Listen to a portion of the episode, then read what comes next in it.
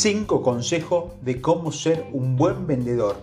Las ventas son el alma de todos los negocios. Si su negocio no genera suficientes ingresos por venta, simplemente seguro no va a poder existir mucho tiempo. Por eso, acá te quiero dar 5 consejos de éxito de pymes que han tenido éxito en ventas. Veamos 5 consejos sobre cómo ser bueno en ventas. Primer consejo, tenga la mentalidad correcta antes de presentarse a un cliente. He trabajado con muchos vendedores en los últimos 25 años. Lo único común que he observado ante una presentación de venta o una llamada de venta es que las personas no tienen la mentalidad adecuada. He visto personas de mal humor hablando de problemas en casa, quejándose de malos clientes y la lista continúa. Tu mente necesita estar pensando en la venta. Más importante aún, tu mente necesita pensar en cómo servir al cliente y resolver su problema. No se preocupe por el cierre o la oferta de inmediato. Piense más en servir al cliente y resolver su problema. Esto lo prepara para tener más éxito fuera de la puerta.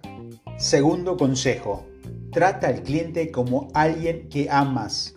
Cuando hagas las llamadas telefónicas o entres en contacto con el cliente, trátalo como alguien a quien amas.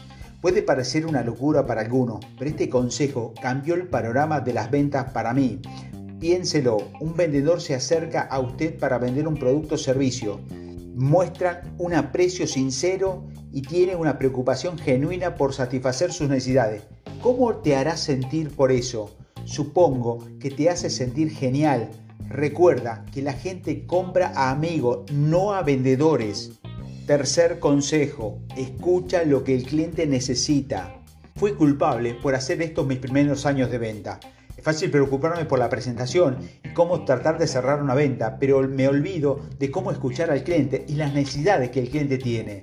Si no escuchamos las necesidades del cliente, entonces no podemos saber si el producto o servicio que tenemos satisfagará sus necesidades. Escuche atentamente y recopile la información para que coincida con lo que tiene, para que pueda coincidir con lo que necesitan. Cuarto consejo, véndele solo lo que necesitan. Una vez trabajé para una compañía de teléfonos celulares y vi a una persona, eh, un vendedor, eh, que trataba de convencer a una anciana de que necesitaba un plan de datos premium para su teléfono móvil. Estaba disgustado por esto. Podemos hacer una gran venta hoy sobreviviendo a, nuestro cliente, pero ¿se quedará para mañana ese cliente?